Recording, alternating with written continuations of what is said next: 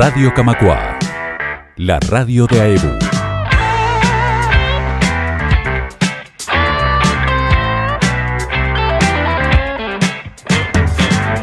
Ellos perfectamente locos.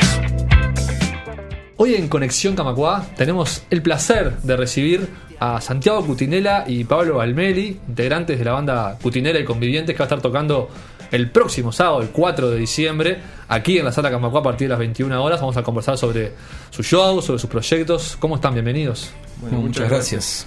Un placer recibirlos acá en la radio, también en la sala. No sé si conocían la sala o han tocado alguna vez. Sí, eh, personalmente sí, y no sé Sí, sí, Pablito, yo pero también. Veces. Sí, sí, hermosa la sala. Para mí una de las salas que tiene sonido más lindo y aparte está bueno que tenga butacas viejas, eso me encanta. La madera, ¿no? Claro. La. Bueno, vamos a hablar un poquito de, de cómo viene Cutinela y Convivientes, eh, que han tenido un 2021 con, con un lanzamiento ya, eh, que es el adelanto de algo mayor, que se viene el año que viene. Esperemos, sí, sí, vamos a ver cómo, cómo se desarrolla el, el 2022, pero bueno, como todos sabemos, pandemia, eh, presentamos un disco en el que sacamos en el 2019, ¿no? Justo antes de la pandemia sacaron... Lo pudimos Sí. presentar y ta, se acabó. y estuvimos eh, estos dos años eh, eh, ta, en, en el parate que estuvo todo el mundo. Y sacamos ese sencillo que es Punto Ciego, que es eh, un poco eh, la idea de un primer tema para un futuro segundo disco. Bien, ese parate sirvió para componer también.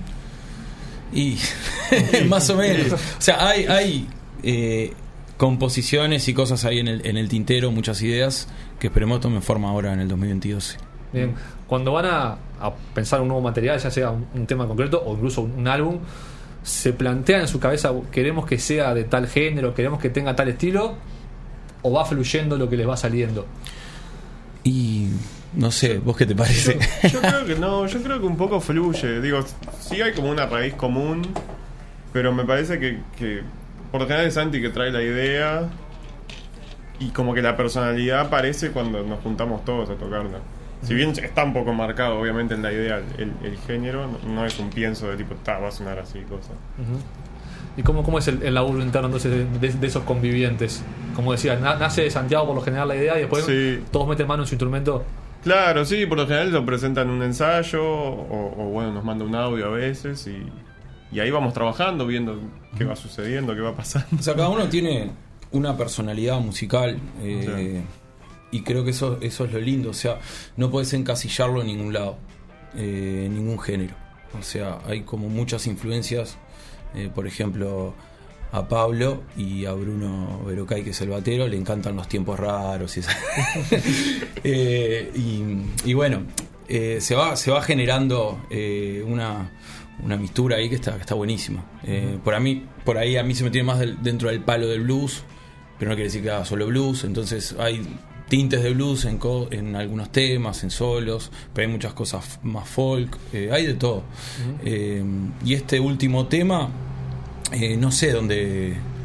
¿Dónde lo podríamos poner? Si es un gen- hay de todo en, en la canción cual. hay de todo, hay de todo. ¿Cómo nació Convivientes? Vayamos al, al arranque de esta, de esta historia. Eh, en realidad nos conocemos todos, de hace mucho tiempo, de otros proyectos y de otras cosas. Eh, ¿Pero siempre del ámbito de la música o, o incluso por fuera Sí. de la vida? eh, con Pablito estudiábamos en la UTU. en la UTU. Y con el oso, que es el bajista, yo tocaba en una banda con él, eh, que se llamaba Mercado Negro. Fuimos los tres juntos a, a, la, a la UTU. Y bueno, con Bruno integraba otra banda yo, que se llamaba La 66. eh, con Pablo Gómez, que es el tecladista. eh, integramos otros proyectos juntos. con Fede. Y después con las coristas lo mismo. O sea, todos nos conocíamos desde, desde antes. En el 2015 como que empezamos a armar esto de Cutinera y Convivientes. Mm, sí. Eh, Pablito, El Oso, Bruno y yo. Después se unió eh, Pablo Gómez, que es el tecladista, para la presentación del disco y ahí quedó como más armada la, la formación. Eh, pero en el 2015 podemos decir Sí, que sí, nace sí, sí. eh, y la idea y convivientes le puso él O sea, el nombre conviviente, pues tal, la idea de, oh, qué cutinera, no, vamos, vamos a poner un nombre a esto, porque no, no quiero ser yo solo. Y que- ¿Y cuál es el motivo entonces? Ahí va, eso. Pa, el motivo era. Está discutido. Me la, me la tiró ¿Es, para ¿Es eso. literal? No, no, conviven. No, no es literal eh, de continuidad, sino de algo preciso. Que fue cuando nos juntamos a grabar el, el disco, el, el No Tan Solo, que nos habíamos ido para las Toscas. Nos encerramos tres días en una casa a grabar. Y no sé, en algún momento yo jorobando dije que éramos convivientes o algo así, por, por- porque estábamos haciendo eso. Y alguien dijo, ah, qué bueno, cotidiano y convivientes, no sé qué. Y quedó. Quedó, Quedó bien. sí, ¿Cómo fue esta experiencia de, de encerrarse a grabar? intensa. Caluroso. Fue, creo que fue uno de los veranos más. Sí, Sí, sí, sí, fructífera, sí. Sí. Sí, sí. Y Pero un- fue, claro, febrero 2019. Y los días, sí, los días más calurosos de febrero, eso no me olvido más. Estábamos en en un- garaje. Claro, techo de chapa. No, no, no, no. No había aire, no había ventilador. Extremo. Eh, y terminamos de grabar y empezó un temporal Ah, sí, fue precioso. Corriendo antes de que sonara el primer trueno. Sí. Pero está, estuvo buenísimo. Fue pila de aprendizaje. Eh, no solamente en lo musical, sino bancarnos entre nosotros en Sí. un lugar reducido. Claro. No, no, estuvo, estuvo buenísimo. Y se proyectan, bueno, quizás a un segundo disco con este, con este lanzamiento. ¿Tienen idea de cómo, de cómo armarlo ya? ¿Esa primera experiencia les sirvió para qué hacer o qué no hacer? Eh, desde el lado que técnico decís. o- Técnico, musical, todo, de experiencia.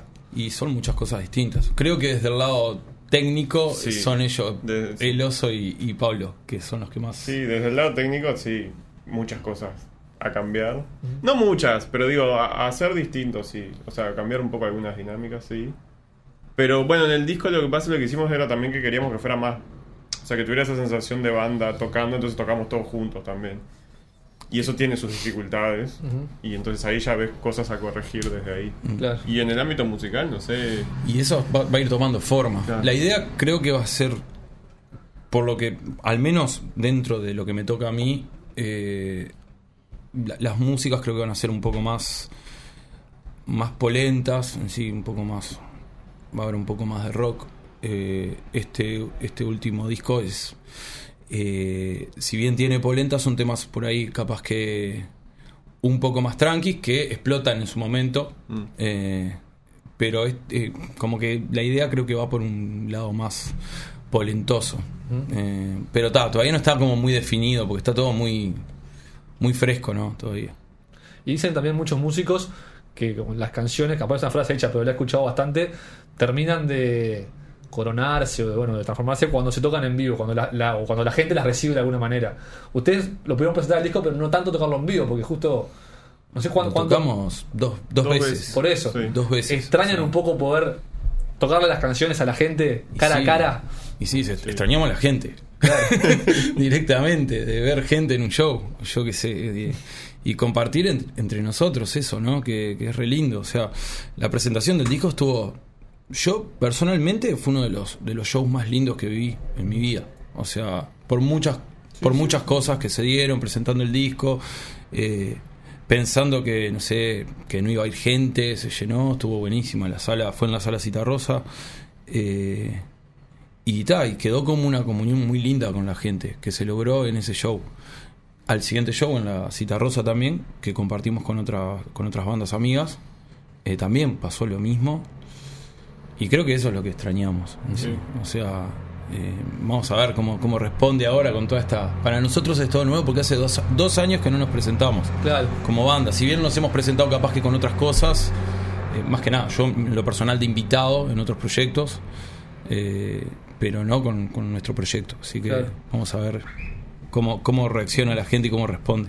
Y ese periodo de, de no contacto con la gente por la pandemia, hicieron algún tipo de alternativa, porque hubo mucho streaming o, no sé, Facebook Live o comunicación por redes. ¿Trataron de buscar esa vuelta o prefirieron no explorarla? No, ¿Cómo se fue al principio de la pandemia, hicimos unos vivos y... A ver, resumiendo, yo soy re anti-tecnología.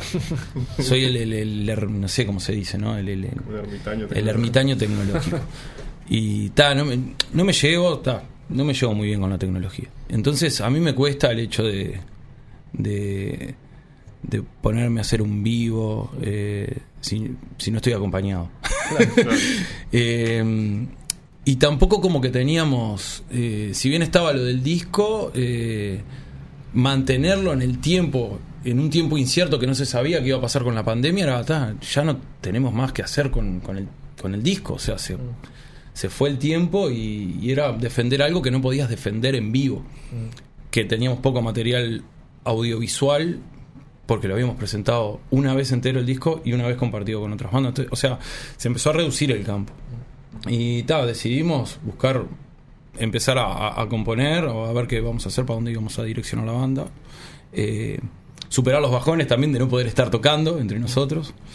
Y inventar cosas eh, paralelas, como con Pablito hicimos un...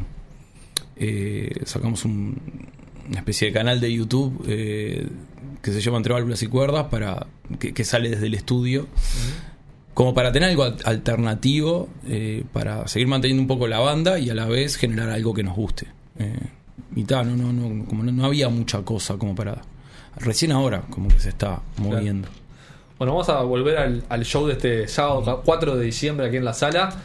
¿Qué nos pueden adelantar de lo que van a tocar? O más o menos por dónde va a ir el repertorio. Pablito ¿Alguna sorpresa que, Sí, que se pueda decir? Pablito te adelanta Bueno, no, va, va a estar interesante, eso seguro. Lo venimos ensayando mucho y creo que estamos en, en un punto bastante lindo.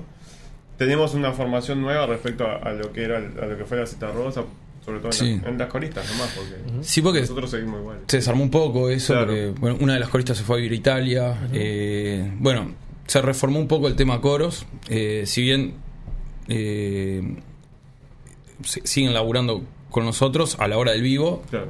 eh, va a estar eh, Agus Cordones en- y eh, Ivana Rodríguez Rey en coros, junto con Martina Lanzaro, que ya estaban los coros. Eh, y, ta, y, y ellas entran y salen, van al frente, o sea, hay una dinámica Sí. de show ahí que está buena. Hay- Hasta- hay invitados. Hay invitados y hay arreglos nuevos. O sea, los coros nuevos presentaron arreglos nuevos. Mm, claro. Entonces, como Bueno, que las eso. canciones tomaron otra vida también. Bien. Para, como para darle algo distinto también al Sí. show, que obviamente hay gente que va a repetir el show, eh, pero no es el mismo show en sí que vieron en, en las... Logramos hacer algo distinto con, con algo que ya estaba, más eh, temas, algunos temas nuevos y ¿Hay cosas temas que- inéditos que van a tocar, van a presentar? Eh, pa, no te puedo decir Ah, eso.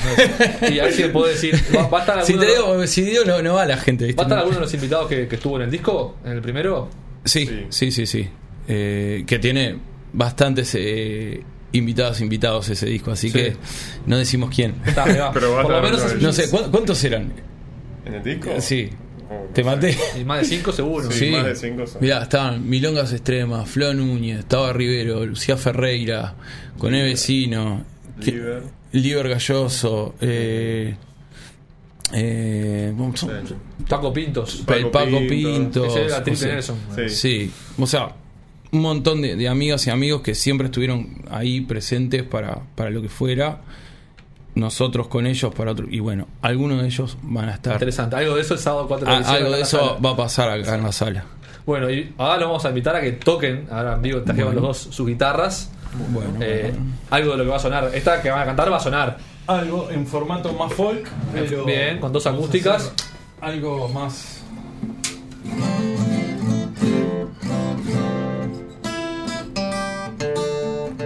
Aire. Eh, afinando, El, acondicionado a veces. ¿Desafina la- las cuerdas? Sí. Mirá vos. Mucho. Mirá vos. Es complicado eso. Eh, Y ya que estamos, mientras afinan, veo con- curiosidad la, la guitarra de Pablo que tiene 12 cuerdas. Exacto. ¿Qué particularidad tiene eso? Bueno, es un sonido más, como más amplio, más, más lleno, viste que en realidad son las seis cuerdas de doble orden, se dice que es, es como la cuerda normal y la otra es, como una octava más alta, entonces es como un sonido mucho más, Bien, que llena más espacio. perfecto. Bueno, Santiago, ¿qué, qué van a tocar? Vamos a hacer eh, Despierta Madrugada, eh, que es una de las canciones ahí del disco, de No Tan Solo. eh, y lo vamos a hacer ahí en una versión un poquito más, más dilaniana, por así decirlo. Ah, interesante. Bueno, desde ya, muchas gracias. Un placer.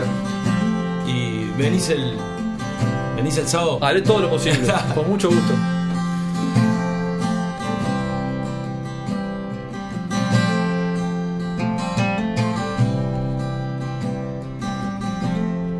Despierta madrugada. Traigo mi voz cansada y el frío en la espalda.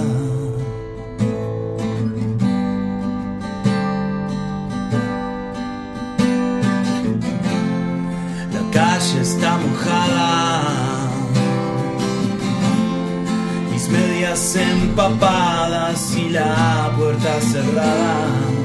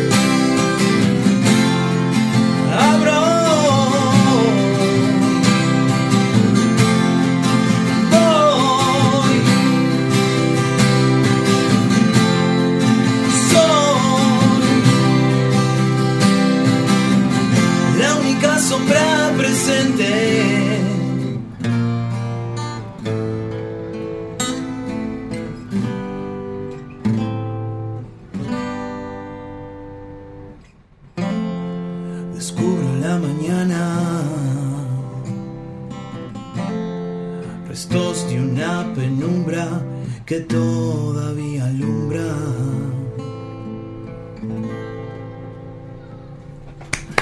Escuchar nuestros podcasts en TuneIn, iTunes y Spotify. Búscanos como Radio Camacua.